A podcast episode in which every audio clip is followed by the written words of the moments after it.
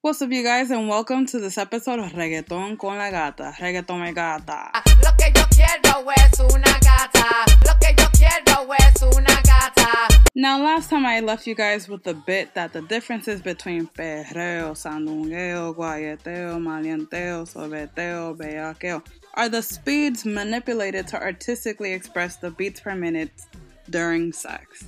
Let's make reggaeton nasty again. It's what we're talking about this week.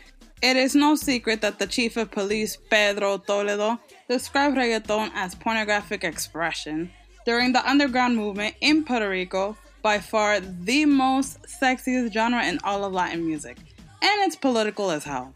In my experience, artists have expressed their disdain for analyzing their lyrics. I get it. But that doesn't mean I have to refrain. Let's talk about the process of cleaning up the lyrics from mainstream and the driving forces behind it. Reggaeton went from an audiographic version of porn to music featured on TV commercials. Mujer tan bella, yo con una botella me de enredar fácil, caí en las garras de ella. Sex. Rich, hyper religious classes are scared of the word, while the poor embarked on the celebration of sex. The joys of pleasure of coqueteando, flirting, of aspects of youth has since been put on the back burner, generally speaking, anyways. Machismo and women's pleasure is a two way street. On the one hand, you have men telling the story. On the other hand, you have hordes of women who find a reality in, or at the very least, something relatable in the content. For example, Yo quiero bailar, tú quieres sudar y pegarte a mí, el cuerpo rosar. Yo te digo si tú me puedes provocar, eso no quiere decir que pa la cama voy. that's one of my favorite songs, by the way. Or, Que la gata prenda motores y que los gatos lubriquen pistones. Y si tu gato se te acelera, te suelta y dale candela. Le gusta lo kinky, natty, aunque sea fancy. Se pone cranky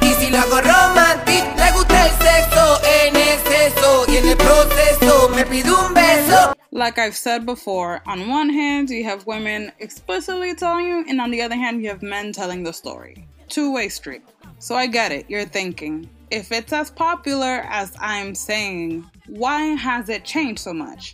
You would know that the genre is well into its fourth generation, the blanqueamiento is out of this world, but finally it's gone full circle, going to its raíces, making such the internationally number one artist. But the lyricism, what's popular, who determines it, has completely changed. And I'm I'm bored if I'm gonna be honest. I can't talk about the moans of reggaeton without mentioning some of the most iconic contributors to the genre. Jenny La Sexy Voz, Que come si no dejas comer, come si no dejas comer, come si no dejas comer. Yo sé que tú eres de esos, de los Glory Glow, Glory Mar, Dame más gasolina. Me encanta la gasolina. Dame más gasolina. and many others. Their angelic voices have contributed to some of the most iconic songs in the genre. The increase of the disappearance of the moans in reggaeton is in part due to the machismo that they have faced in the genre. Jenny La Sexy Voz has gone on record to say that there's been a number of times where she has had her career threatened for not exchanging sex for a couple of collaborations in her career. That is unfortunate because she has the craziest talent. It begs the question who are the artists who've taken advantage of her? And not just her, all of the female singers have contributed their voices and taken the risk to be featured in these songs. It is indeed a risk because you already know in Latino culture, women are not capable of enjoying sex. It's laughable, I know, but this is the stereotype. Women are incapable of initiating the idea of enjoying sex. If they're white anyway. Black Latinas are automatically assumed to be hypersexual and deviant and savages. That's why you hear these idiotic phrases like, never been with a black girl before. It happens in Latino culture too, unfortunately. I get it all the time. Now, I simply can't talk about how nasty reggaeton was without mentioning some of the most iconic compilations in its history. Reggaeton Sax.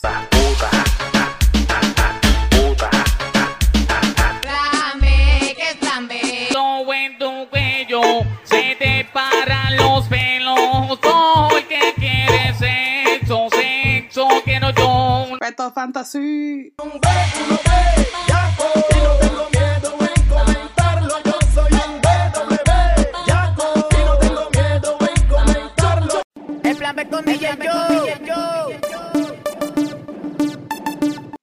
Fantasy. El plan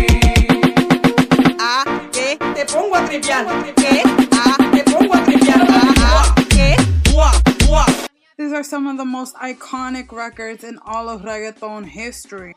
Now I'm answering the question how do we make reggaeton nasty again? And it's become evident to me listening to this and preparing my playlist for this entire process that a couple of essences have gone missing from reggaeton. But not only that, just the unfortunate mishap of people labeling music as reggaeton when it is pop. There's a difference between pop and reggaeton. We get it. Reggaeton's popular but not all popular music is reggaeton. Are you catching me? Are you following me? I hope you're still with me. I'm making a new rule, damn it. If the music you listen to, even though it's by reggaetonero, if it does not make you want to wind your waist,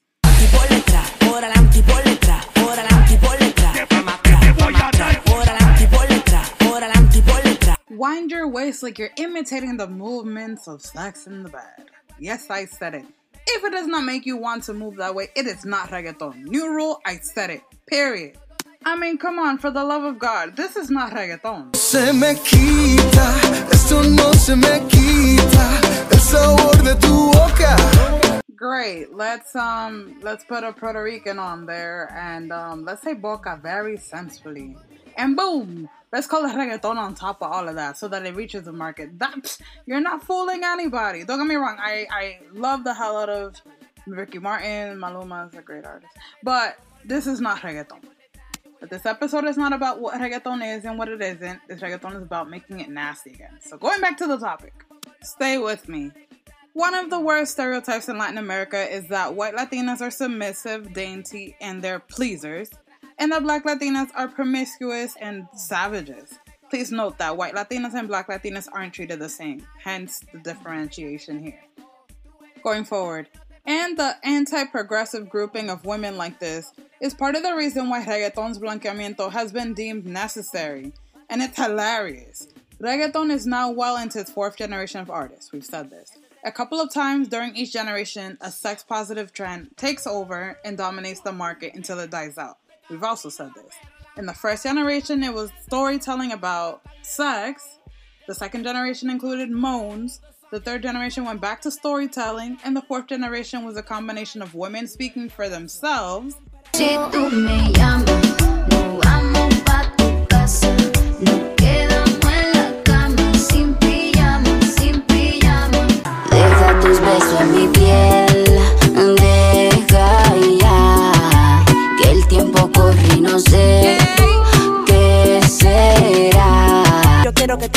te aproveche. Tienes que gritarla antes para ponerme heavy que la eche. Café con leche que te sale un capuchino. Con los ojos chinos se sobra para los vecinos. Está pechado conmigo, cállate, no hay que decirlo. El café está colado, te la leche yo lo ligo. Oye, papi. because there are more popular women in the genre as well as that of men. Not that it's equal by far. I mean, obviously it's not equal. There are a lot more Bryant Myers and Anuels than there are Natti Natashas. That's a given. I'm specifying women's pleasure because men are dominant in Latino culture.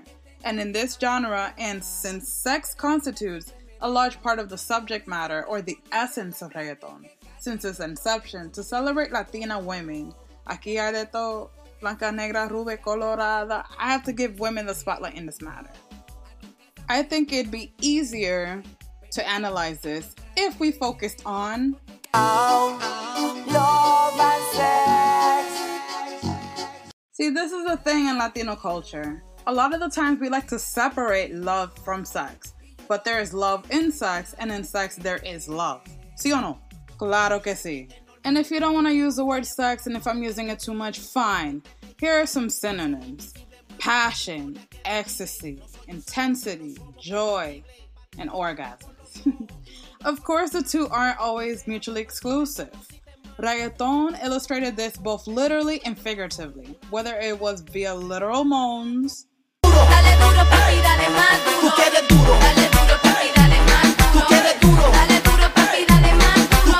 Or a sign of approval via creative punchlines.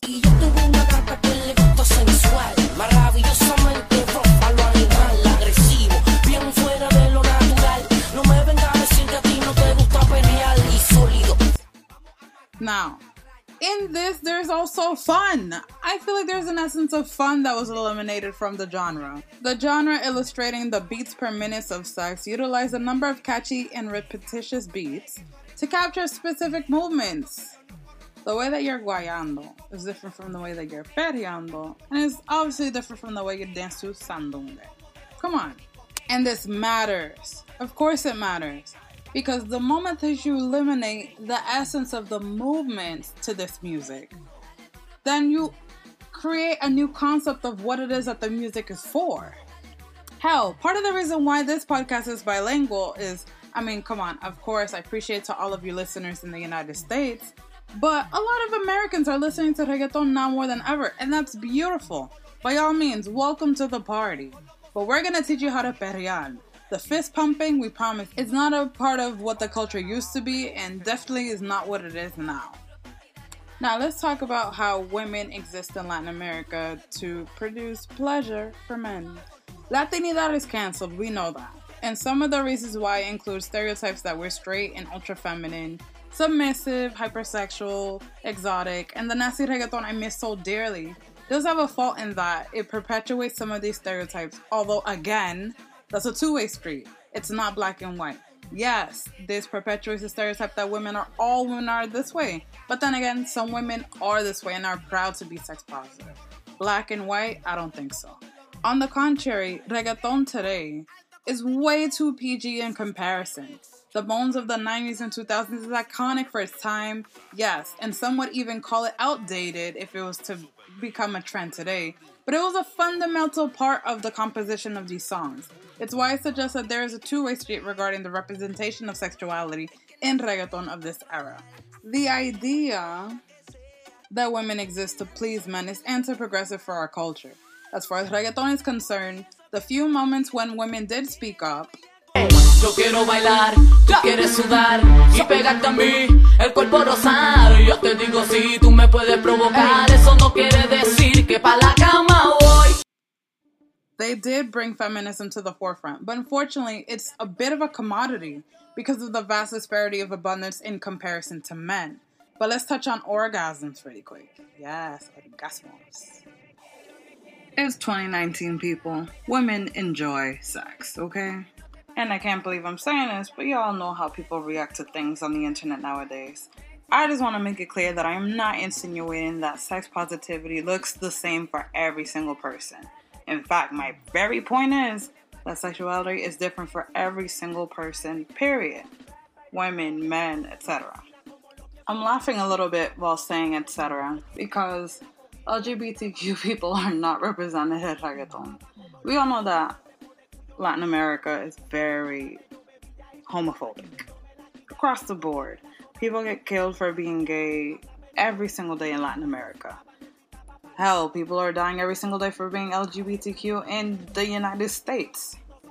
As a person who's openly bisexual, the one proud moment I had in reggaeton was this moment. Dicen que la cama. También es bisexual, le I would not be doing my due diligence as a person who is bisexual, aka part of the LGBTQ community, if I didn't mention Kevin Fret, the first openly gay Latin trap artist to make music in the genre and be recognized, and was slaughtered for his sexuality back in February 2019. A tragedy. Rest in peace, Kevin Fret. You see, I'm saying let's get back to the Nazi reggaeton, but I'm not really identifying what Nazi reggaeton is, and I apologize for that. Especially to those of you who don't understand what I mean when I say the differences between perreo, bellaqueo, sandungueo, all the AOs that I've been mentioning before. So there's a stereotype in reggaeton that all reggaeton sounds the same. That is false. It's false not only to the sound, but the way that you dance it. If reggaeton was created to mimic, right, to mimic the movements of sex, therefore it's literally impossible for this music to not incorporate a variety of sounds that mimics that type of movement. Let's let's do something together. I want you to stand up while you're listening to this podcast. If you're in public, wait till you go home. go into a public space. Go to your bathroom. Close the door, right? Because Americans, we are so prude. Go to the door. Listen to this next song that I put on and try to wind your waist to it. This is a bellaqueo. Veo que lo que veo, veo que todo está allá abajo, está formando el bellaqueo. Veo, veo, y lo veo yo. This is a sandungueo. Sandunguero. Friki, friki, friki, friki, friki,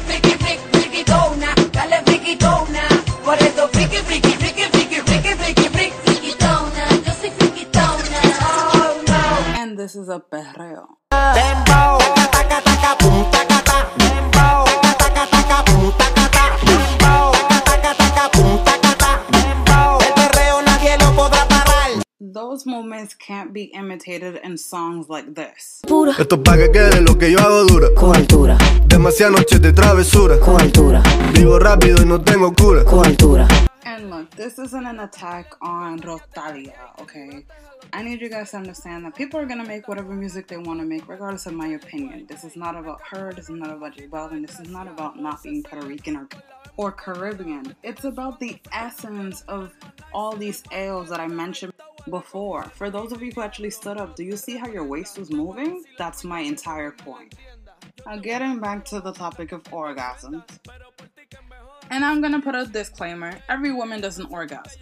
But for the ones who do, the nasty reggaeton was an avenue of artistic expression by way of the men. My favorite song in this regard is Alto el Contenido remix by Plan B, Jowell Randy, Luigi 21 Plus, and Ñejo. Alto el contenido de tus gemidos, esparcido por los pasillos del hotel. Y bien metido. This part of the song translates to Your moans echoing through the hotel hallways are high quality content. Alto contenido. A choro se viene, a choro se viene, a choro se viene. Me dice no pare, no pare, no pare, que a choro se viene. And this part translates to She's coming, she's coming, not going, but coming. And don't stop because you're on the spot and she's about to come. I love this song. This song is absolutely gross. But you know what? It's a breath of fresh air because I'm getting all of these songs lately that I can play in front of my grandma if I wanted to. What is this? Reggaeton was once for adults. And I understand. In order to be sexy, you don't have to be vulgar. I get it. There are different levels of sexiness. But what I'm saying is that it's way too clean. Okay. Which brings me to my next point. We get it. As time moves on, our artists have to move on as well. I guess you have to grow up eventually. I, I completely understand it. These artists started when they were kids, teenagers, young adults. In 20 years, four generations later, they're married, have kids, hosting quinceañeras. Artists mature with their music, and I assume it's easy to get tired of singing about the same things over and over. Which is why it's fun to bounce between love and sex, right? Because they're not the same, but they're also not mutually exclusive all of the time. So I get it to not be singing about the same things over and over, especially if they're not applicable to their lives anymore. Which is why I'm shocked that more artists are not selling sex as a means to buzz their way into a larger fan base. Think about it. This music popped off why? Because it was vulgar, because it was a source of expression. Let's get it. Some people are not that deep. Some artists, all they do have to talk about is sex. Some people, they can't help themselves. They start off romantic and end up that way. It's, you know, it is what it is. Everybody's different in regards to expressing themselves in this genre. That is exactly what it is. And there's no problem with it because it's one of the major essences of the genre. Now, with this being said, I'm, I'm shocked, like I said before. Why aren't more artists selling sex as a means to buzz their way into larger fan base? Look at Guaynaa, for example. Rebotan, rebotan, rebotan, rebotan. Como lo mueve esa muchachita. Le mete el dembow y no se quita. Yo tengo el ritmo que la debilita. Ella tiene nalga y tetita, nalga y tetita. Tú. Guaynaa's Rebota was a major hit because it included a number of the essences of reggaeton sex appeal, catchy phrases for the popular crowd of today. I don't get you guys. The beat is so reggaeton. There's perreo, there's guayeteo, there's bellaqueo, and the beat, oh my god. Rebota hit the nail on the head. And it paid off. Guaynaa got plaques from Spotify, from Sony Music. It went platinum. It is a platinum record in 2019. And it's one of, I mean, he's brand new and it's one of his hottest records. Why? Because it captures a number of the essences of the genre. So why don't more artists do that? Rebota propelled Guaynaa onto new heights. Latinos love a good scandal, which is why Anuel and Karol G's marketing is incredibly intelligent.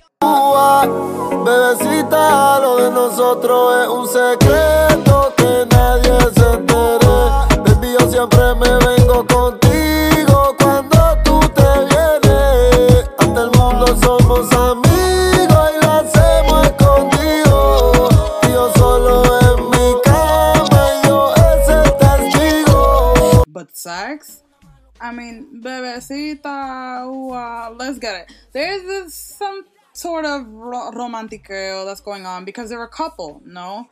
And of course, with that, they play on the idea of sex and scandal, etc., etc., with what happened in Chile. We will never know at the end of the day if that was a stunt or not.